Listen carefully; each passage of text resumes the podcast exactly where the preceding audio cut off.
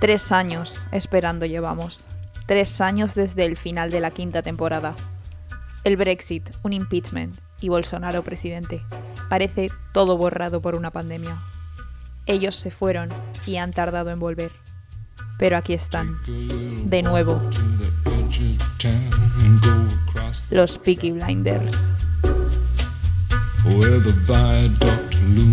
Hola, buenas. Soy Irene Fabre y esto es Politics.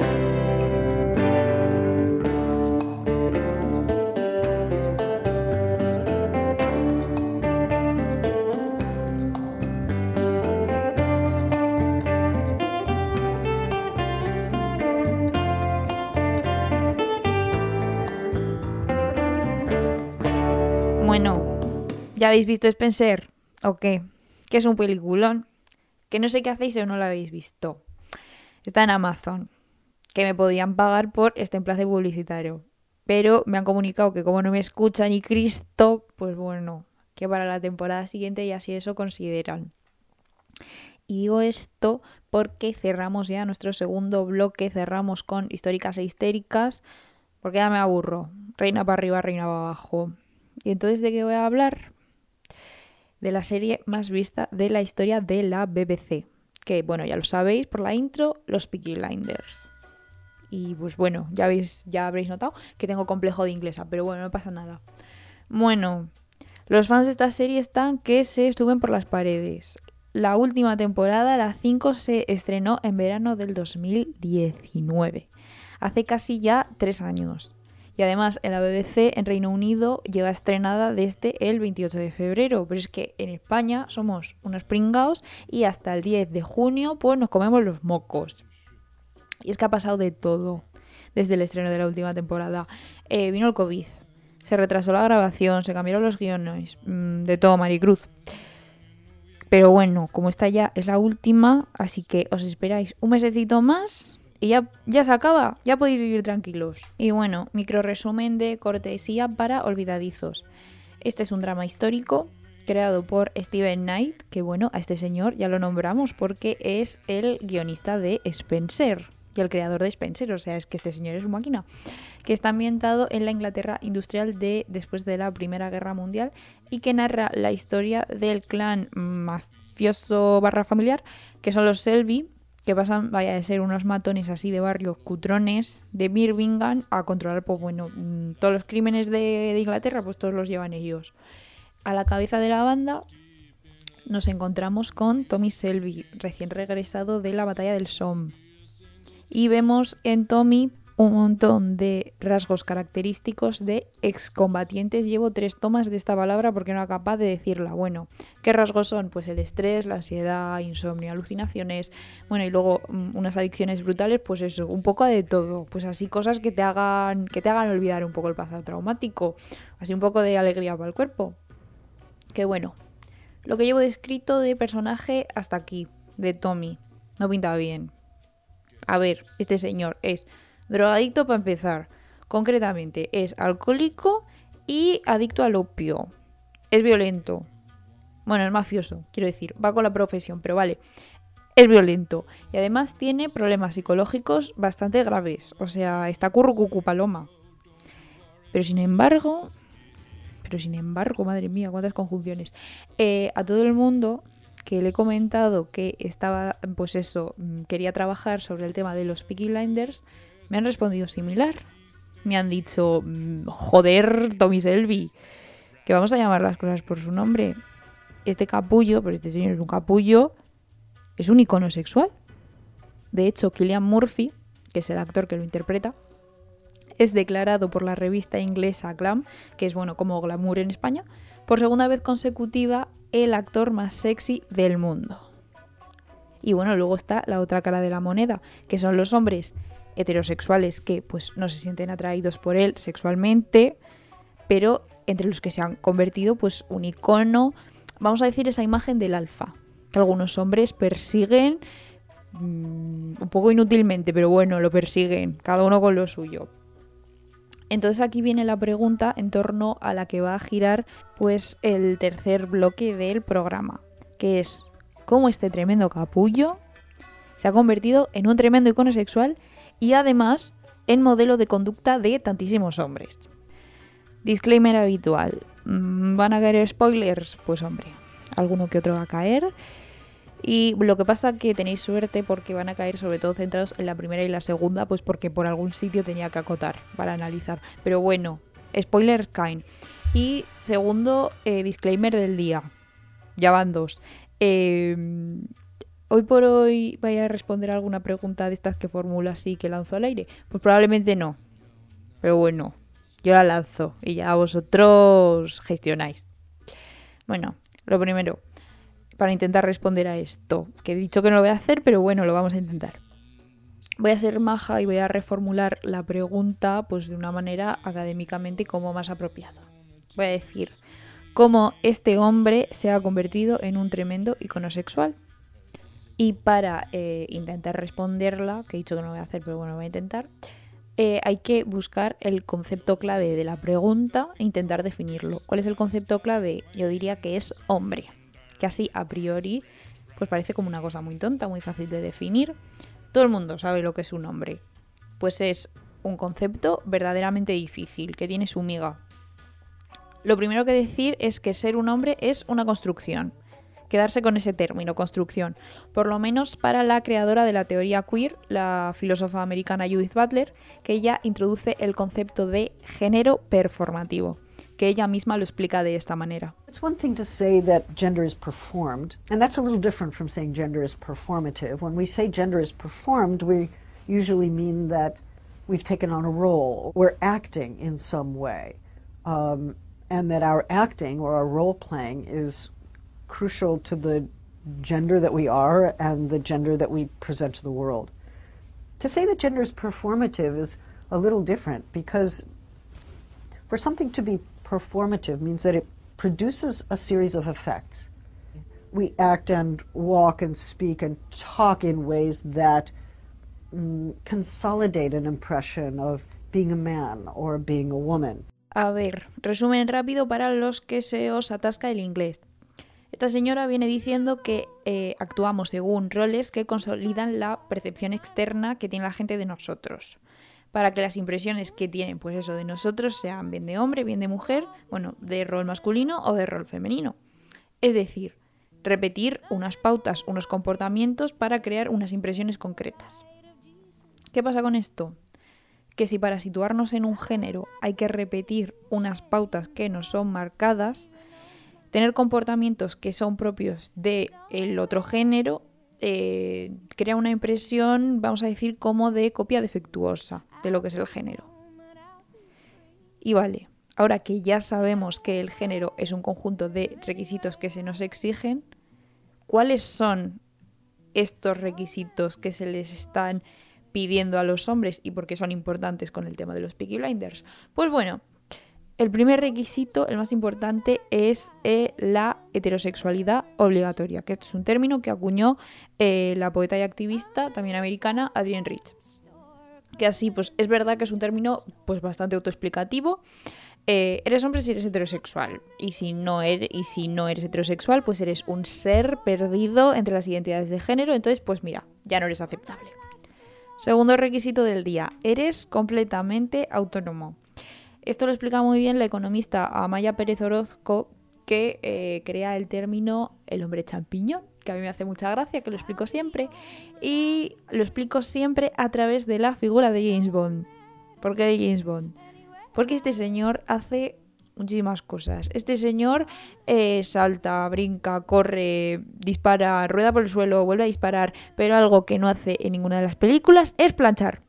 Tiene el traje mejor planchado de la historia del cine, pero reto que busquéis una unidad de plancha en cualquiera de sus 400 películas que tiene mm, la saga. Irán Chugarela, de la tuerca, lo explica muchísimo mejor que yo. El hombre champiñón es un varón adulto, blanco, heterosexual, autónomo económicamente, sin ninguna discapacidad, que no tiene responsabilidades de cuidado y que no necesita que nadie le cuide. ¿Y qué le pasa a este señor hongo? ¿Cuál es su drama? Pues que no existe. Y porque incluso los varones adultos, blancos, heterosexuales sin discapacidad, han necesitado durante gran parte de su vida de los cuidados, más o menos desde que nacieron hasta que se hicieron adultos, porque es previsible que necesiten cuidados durante su época adulta y porque, queridos varones blancos heterosexuales sin discapacidad, va a llegar un momento en vuestra vida en la que vais a necesitar cuidados. Mm, otro rasgo característico de la construcción de la masculinidad y que se deja ver todo el rato en los Peaky Blinders es que la masculinidad es temeraria por definición. Que esto se expresa muy bien a través de las dos acciones que se repiten mm, hasta la saciedad en la serie, que, que se droguen y que se peguen. Que así, a priori, lo de relación... Es, o sea, es cierto que lo de relacionar la violencia con la masculinidad, yo creo que cada vez que socialmente se va entendiendo mejor, por desgracia, pero así a priori lo de beberse el agua de los floreros con lo de ser un señor, pues parece que no tiene mucho que ver. Un rasgo generalizado entre los personajes masculinos de la serie es el alcoholismo, como nos demuestran aquí los personajes. Los hombres no podemos hacer nada, Paul. Podemos emborracharnos. No Un hombre sí. Está la única hermana de los Selby, parturienta perdida, con los medios sanitarios de los años 20, que son la tía y la cuñada con las manos sin lavar en un sótano mugriento. Y estos señores se van al bar porque los Elvis son muchas cosas, pero pesimistas no es una de ellas. Vale, entonces, ¿qué es esto? ¿Qué relaciona lo de ser un hombre con el beber? Pues la sociabilidad. A ver, explicar esto es pues un buen berenjenal, pero bueno, hay que me meto. Los estereotipos masculinos los construyen como seres humanos, pues eso, como muy duros, pa- como nada sentimentales. Que, o sea, de hecho que sienten incluso como desprecio hacia la expresión de esa propia sentimentalidad. ¿Y qué quiere decir esto? ¿Que los hombres tienen menos sentimientos que una mujer? Pues no, corazón. El señor que tiene que salir emocional, que tiene que llorar viendo Titanic, va a salir lo único que va a vivir toda su vida reprimido, pues eso, reprimiendo su propia emocionalidad. Y aquí entra el alcohol. Porque ¿quién no ha ido como las grecas y se le ha caído una lagrimilla? Pues claro. ¿Qué pasa? Que esto lleva a que el alcohol se vuelva un hábito. Porque te permite, primero, escapar de ese rol social que te reprime emocionalmente y segundo, porque es el único método que estos hombres conocen, pues eso, para expresarse, para manifestar esa afectividad que pues todos tenemos. Otro rasgo así importante de la serie es la violencia. La violencia como leitmotiv. Esta serie no existiría sin la violencia. Todo es violento. El lenguaje es violento, la expresión corporal es violenta, hasta el vestuario es violento.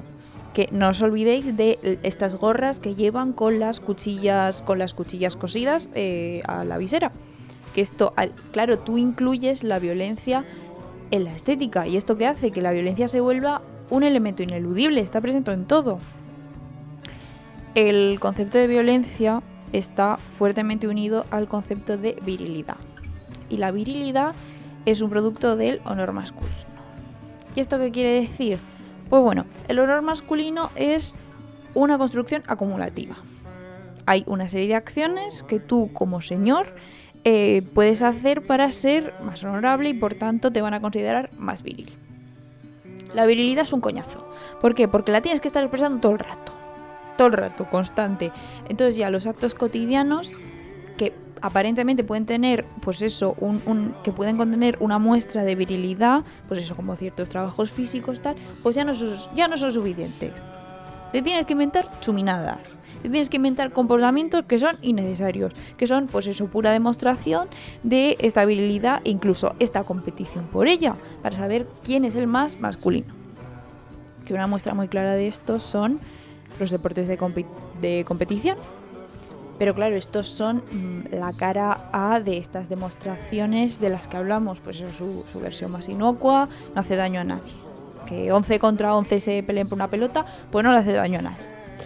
La cara B es, digamos, el desquiciamiento de esta identidad basada en la violencia y en la agresividad, que esta ya revienta.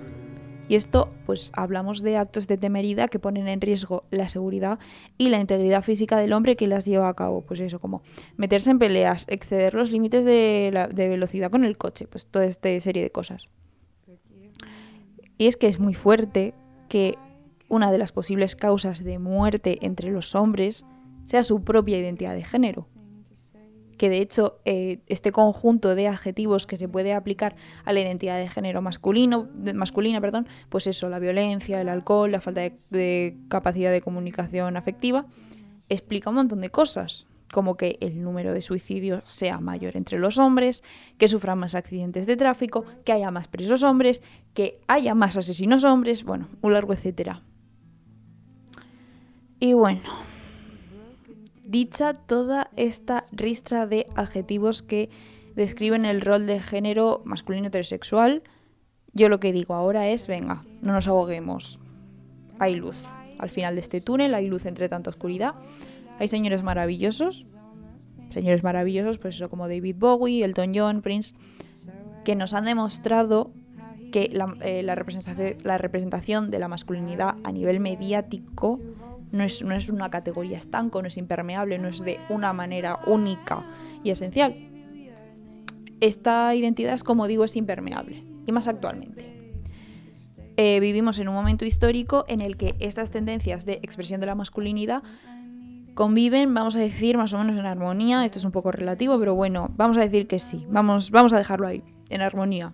Y estas tendencias son, pues eso, el, señor, el hombre hipermasculino y el ambiguo. Sin embargo, pues eso, este segundo modelo, el ambiguo, está tomando fuerza. Pues eso, los Moneskin ganando Eurovisión, eh, todo el impacto que tiene RuPaul Drag Race, eh, Harry Styles en la portada de Vogue, que bueno, es, fue, ha sido el primer hombre que ha, que ha protagonizado solo, o sea, él solo, la portada de Vogue.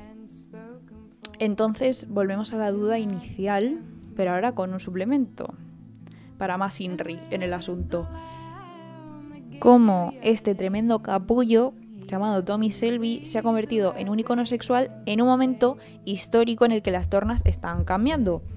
¿Qué mecanismos está utilizando Steven Knight para colarnos, porque nos lo vuelve a colar a este señor que huele a racio, que huele a naftalina?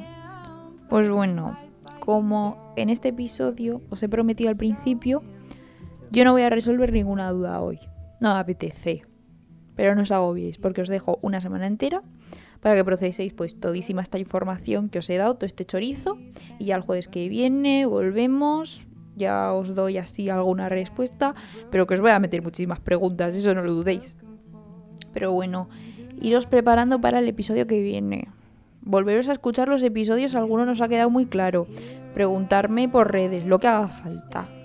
Porque esto se acaba, compañeras.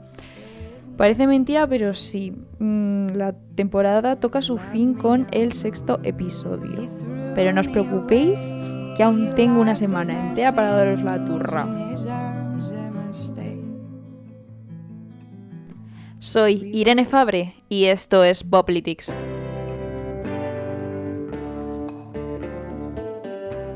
Este podcast es una producción de Rodrigo Torrejón para Recaction. Muchísimas gracias por escucharnos y hasta la semana que viene.